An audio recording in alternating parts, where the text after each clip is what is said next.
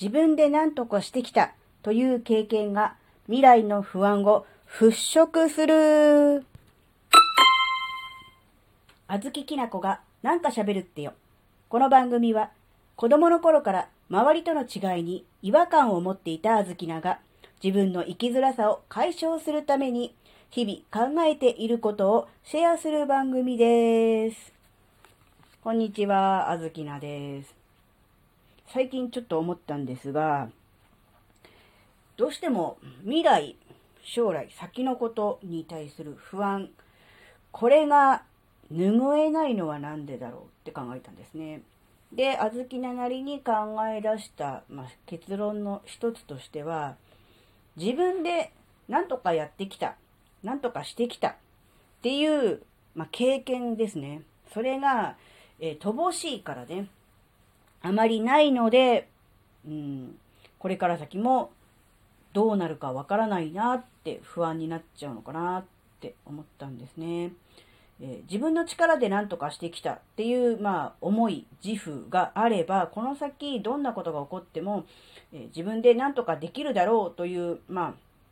そういう考えになれると思うんですね。そうすると、将来や先行きに対する不安というのは、だいぶ和らぐのかなと思うんですけれども、やっぱりあのー、なんだろうな、自分の、うん、基本の生活を誰かに頼っている。もっと言うと当てにしているってことですね。と、その、なんだろう、自分の力で生きているわけではないので、うん、何か、その当てにしていたものが当てが外れたりとかすると、もうどうしようもないという感じになってしまって、それが、うん、なんだろう、漠然とした不安とか、先行きに対する不安とか、そういうものにつながるのかなって思うと、やっぱりどんなことでもいいので、自分が何とかしてきた、何とか頑張れたんだっていうそういう経験の積み重ねが、え、自信につながり、その自信が、え、未来の不安を払拭するのかなって思うと、うん、やっぱり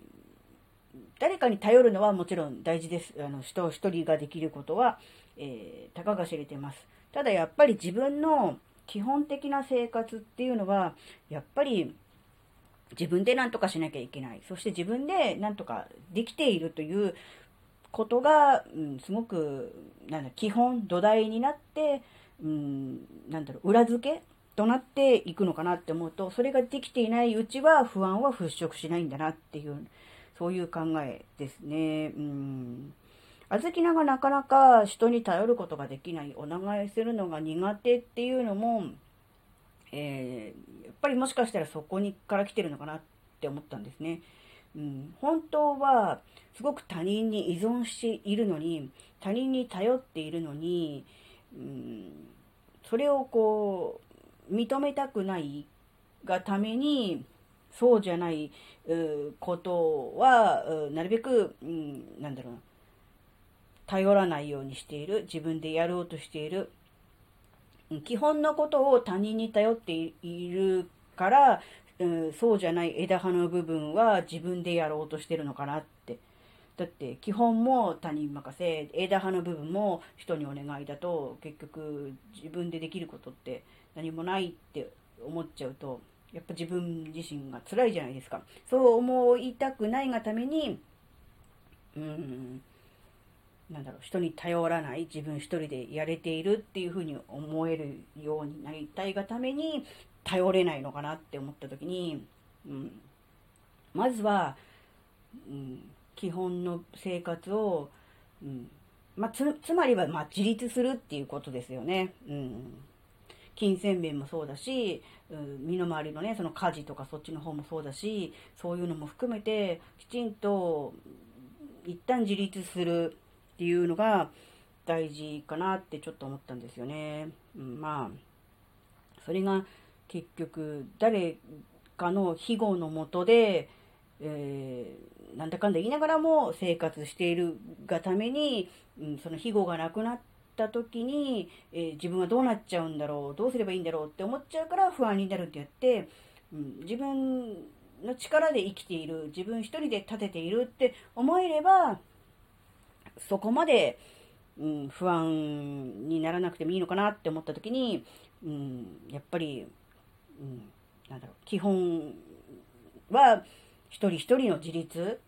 なんだろうなっていう、もちろん精神的な自立もそうだし、金銭的な自立もそうだし、生活全般の自立もそうだし、やっぱりそこにかかってるんだななんてことをね、ちょっと考えてみました。うん。ね、皆さんはどうですかね？自立してますかね、うん、なんか、一人暮らしをしてるから自立できているとか、うん、例えば親と同居してるから自立できてないとかっていうのともまた違うのかなって、そういう表面的なことじゃなくて、もっと、あの、なんだろうな、広い、広い意味での自立、うん、なんだろうな、うん。なんか自分で、えー、生きていくっていう、そういう考えね、が、うん、大事なのかなってことをちょっと思いました。はい。今回の話があなたの生きづらさ解消のヒントになればとっても嬉しいです。ここまでお聴きくださりありがとうございました。それではまた次回お会いしましょう。バイバーイ。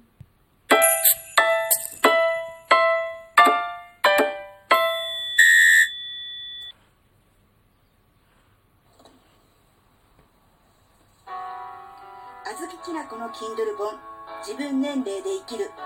Amazon Kindle ストアで好評発売中